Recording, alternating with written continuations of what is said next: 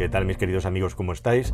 Hemos tenido ocasión de conducir la gama completa del Peugeot 2008 y también del 208. Así que en este vídeo os voy a explicar, os voy a describir las características básicas de estos coches y vamos a empezar por la versión de gasolina para luego centrarnos en las versiones eléctricas.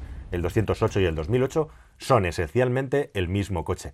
Así que como ya os hemos explicado el 208 en un vídeo anterior, nos vamos a centrar sobre todo en las características del 2008 que cambia sobre todo en lo que se refiere al espacio anterior. Así que al principio del vídeo tendréis la info del vehículo en general y luego nos centramos en la versión eléctrica. A bordo del Peugeot 2008, el pequeño sub de la marca del León, que es uno de los vehículos clave hoy en día en cualquier marca de automóviles que quiera competir porque es uno de los segmentos que está más concurrido precisamente porque es de los que más demanda tiene. Y justamente después de la renovación del 208, Peugeot ataca con este 2008, que es un coche completamente nuevo, con esta nueva plataforma que, entre otras cosas, le añade muchos sistemas de seguridad activa en conducción que antes no estaban disponibles e igualmente la posibilidad de tener una versión completamente eléctrica. En concreto yo ahora estoy conduciendo la versión 1.2 Turbo PureTech de gasolina, ya conocida que en esta nueva versión del 2008 llega hasta los 155 caballos de potencia con un motor de 3 cilindros, lo cual no está nada mal. Curiosamente y casualmente, todos los motores de gasolina hasta la fecha comparten esta motorización 1.2 y la más potente es de 155 caballos, como digo. También hay dos versiones diésel, además de la de 130 caballos de gasolina y la de 100. Hay una de 100 caballos y otra de 130 caballos diésel, igualmente compartiendo un motor 1.5 de gasóleo. Bueno, lo primero que destaca al entrar en este coche, como siempre, es el sistema del iCockpit, este diseño de la forma de conducir, del puesto de conducción en el que la instrumentación está sobrelevada, el volante bajado y es mucho más pequeño. Como siempre explico cuando pruebo un coche de la marca Peugeot, es recomendable que te subas, que lo pruebes, que lo sientas. A mí me gusta mucho conducir con un volante pequeñito, aun con estas formas achatadas, porque especialmente cuando hay que maniobrar mucho con el volante me resulta cómodo, incluso haciendo una conducción ágil. Pero bueno, como digo, es importante que lo pruebes. Eh, no se ve la instrumentación a través del volante como lo normal, sino que está diseñado para verla por encima. A mí me gusta y me parece agradable, igualmente me gusta esta pantalla que está orientada hacia el conductor, no tanto, bueno, los botones que tenemos aquí eh, con un estilo aeronáutico, podríamos decir, que además tienen una vertiente táctil, eh, bueno, que en algunos casos te obliga a entrar en algunos menús o tocar la pantalla táctil, por ejemplo, simplemente para cambiar la temperatura. Por lo demás, me parece que el puesto de conducción está muy logrado, especialmente con los asientos que lleva esta versión, la versión GT Line, que añade además unas llantas con una pulgada más de diámetro, hacen que tenga un tacto, eh, bueno, y unos asientos muy agradables, de hecho, yo diría que tienen un toque premium. Bueno, es interesante, es un vehículo con carrocería todo camino, aunque desde luego no tiene una altura libre al suelo como para poder hacer todo terreno. Es como mucho un coche siendo generosos para circular por caminos como cualquier otro, con una estética un poquito elevada, la altura es poca, como digo. Y así como hay competidores de este coche que tienen la posibilidad de tener tracción a las cuatro ruedas, aquí Peugeot ha decidido que no lo va a tener nunca ese dispositivo.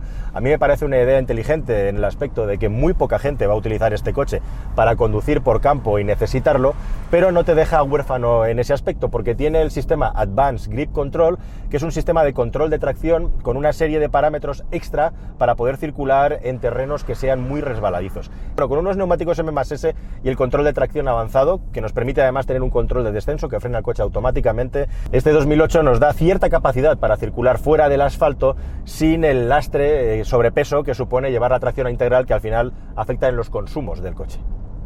Bueno, una de las características de las versiones más potentes, diésel 130 caballos y también en gasolina 130 y 155 caballos, es la posibilidad de incorporar el cambio EAT, en este caso con 8 relaciones, 8 marchas.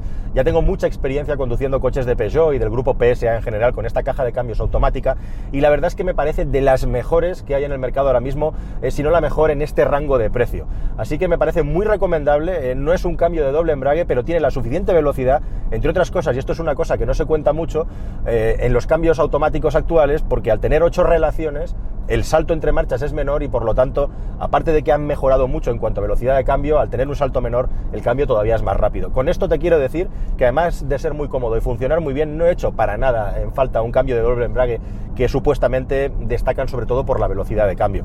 Así que me parece uno de los aspectos diferenciales que tienen los vehículos de PS ahora mismo y más remarcables, el cambio automático.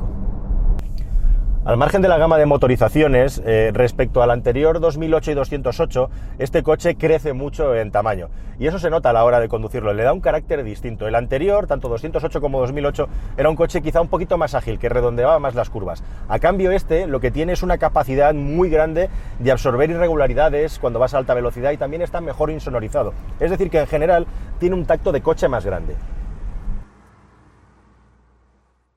Todos los vehículos del grupo PSA de este tamaño, incluido el próximo C4, tienen la misma batería. Un propulsor de 136 caballos con un acumulador de 50 kWh brutos, que realmente son 46 reales. Así que vamos a ver qué tal va el E2008 y el 208 con este primer sistema de propulsión eléctrico del grupo PSA.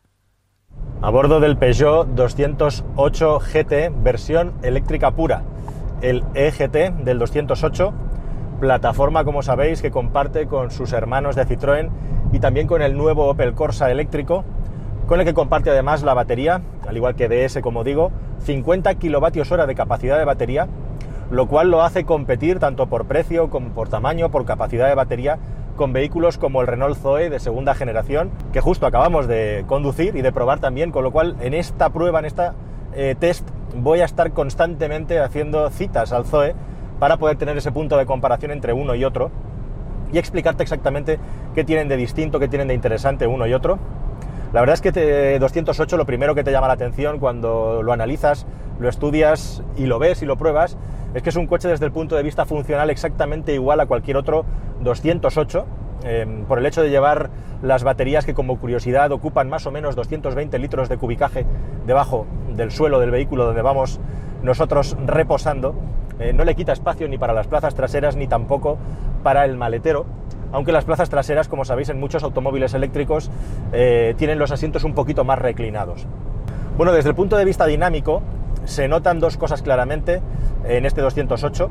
La primera de ellas es que es un coche que es claramente más agradable de conducir que el Renault Zoe cuando hacemos una conducción decidida, cuando vamos a una carretera de montaña, cuando estamos circulando con cierto brío. Es un coche que transmite más información al volante, que tiene unas reacciones más rápidas y que también tiene menos pérdida de tiempo, es más rápido a la hora de cambiar de apoyo, con lo cual es más fácil poderlo, digamos, dirigir de una manera alegre, divertida, a la hora de conducir porque nos va a responder de una manera más veloz y por lo tanto sus reacciones son más rápidas. Ahí el Zoe es un vehículo claramente que está orientado al confort, es un utilitario eh, que es perfectamente estable, o sea, es un vehículo que va muy bien también, es muy resultón, pero su carrocería está claramente más orientada al confort, es más blanda.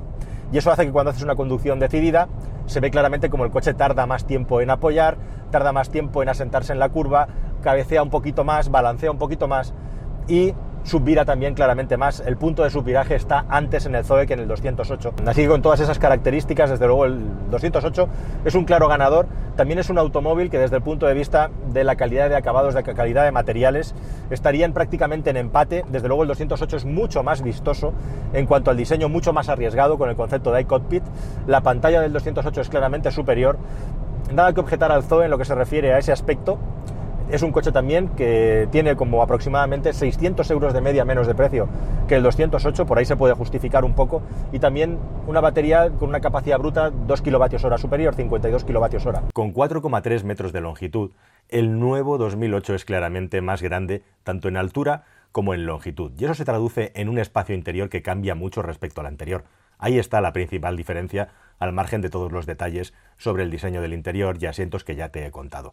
434 litros de maletero, uno de los más grandes de su categoría, que bajan a 405 en la versión eléctrica del 2008. La diferencia está únicamente en que en el eléctrico no hay el doble fondo que sí tiene la versión térmica. Ese doble fondo se pierde porque hace falta para poner espacio para las baterías. Respecto, hablando de eso, del espacio para los ocupantes, destaca sobre todo por tener muy buena altura y espacio para las piernas en lo que es la media del segmento. Sin embargo, la anchura es más bien justa, aunque suficiente. Es una categoría de coches donde tiene que competir pues, con rivales muy duros como el Renault Captur, el Volkswagen T-Roc, el Skoda Kamiq, el Opel Mocha X que está a punto de renovarse y también algo más pequeño sobre los 4,2 metros de longitud, el Ford Puma y el Nissan Juke. Esta es la gran diferencia el espacio interior respecto al 208, así como el comportamiento dinámico. Este 2008, lógicamente, con un mayor centro de gravedad y una aerodinámica peor, es un coche que balancea más, tiene una suspensión blanda, aunque es seguro de reacciones, no es un deportivo, desde luego el 208 es mucho más agradable de conducir, aunque el 2008 es más que suficiente, y esa diferencia básica de tamaño se traduce en unos 2.000 euros de diferencia. Tú decidirás.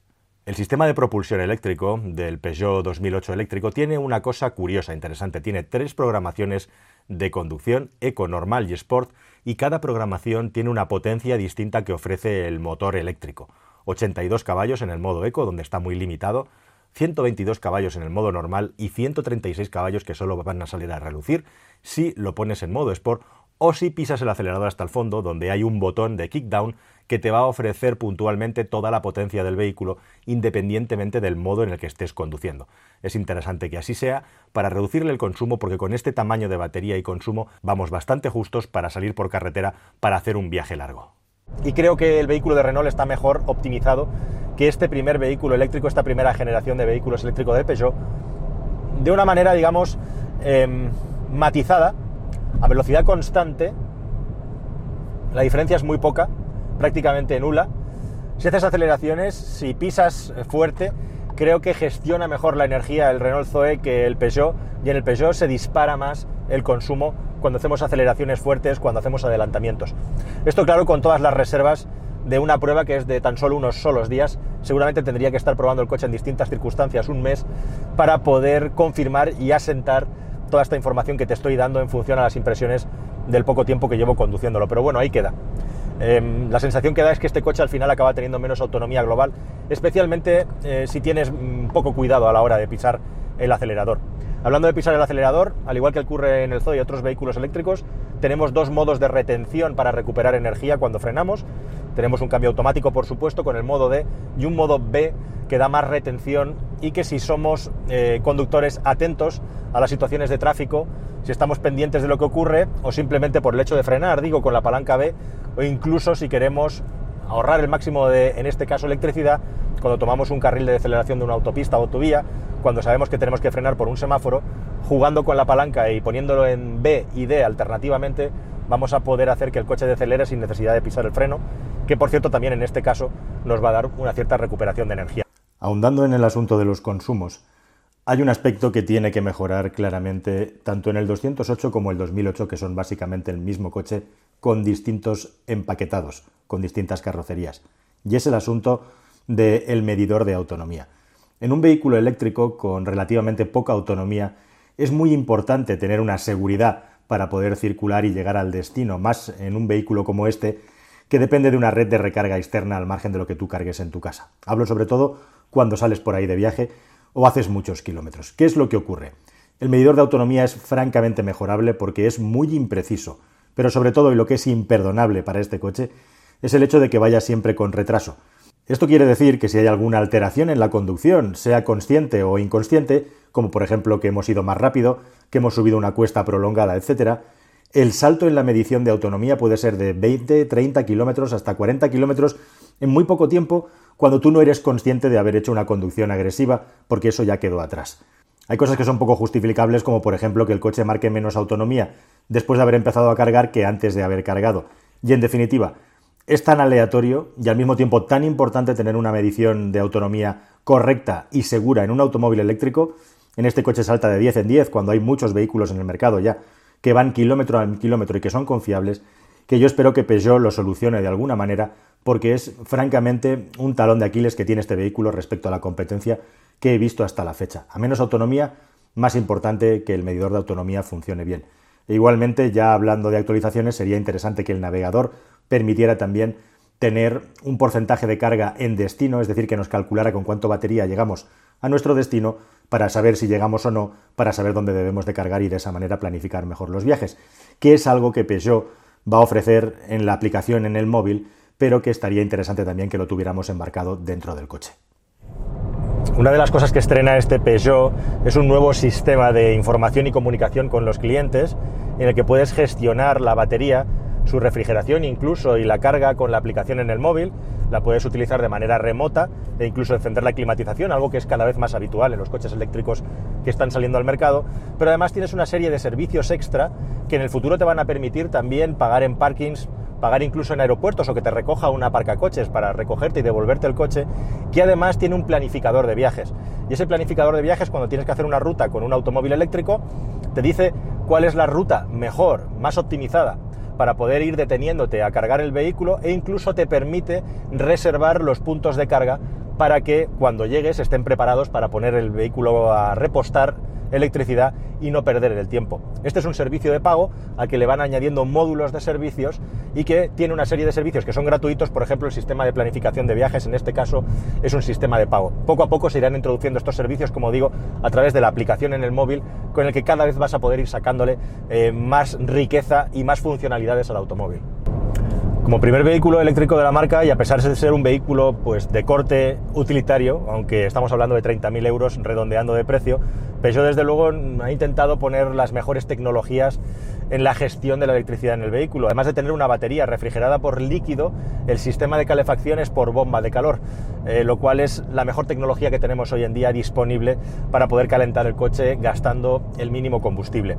Y además de eso, es interesante también que en carga continua, este vehículo no se conforma con 50 kilovatios, que es un poco el estándar que se está estableciendo en carga, podríamos decir, de intensidad media, sino que es capaz de recargar energía hasta en 100 kilovatios de potencia, lo cual permite pasar al 80% de la capacidad de la batería aproximadamente en unos 30 minutos, partiendo pues de un 15%, 20% más o menos de batería, lo cual es interesante tener ese plus la cuestión es a ver cuántos puntos de carga de 100 kilovatios podemos tener. También es capaz de cargar en monofásica hasta 7,8 kilovatios de potencia y en trifásica hasta unos 22 kilovatios de potencia con un cargador tipo 2, lo cual en ese caso nos daría una carga también hasta el 80%, pues aproximadamente en unas 5 horas de duración. Y una batería además, como digo, refrigerada por líquido, que está garantizada como suele ser habitual por 8 años o 160.000 kilómetros en los que se considera normal una degradación del 30% durante toda esa vida útil. Es decir,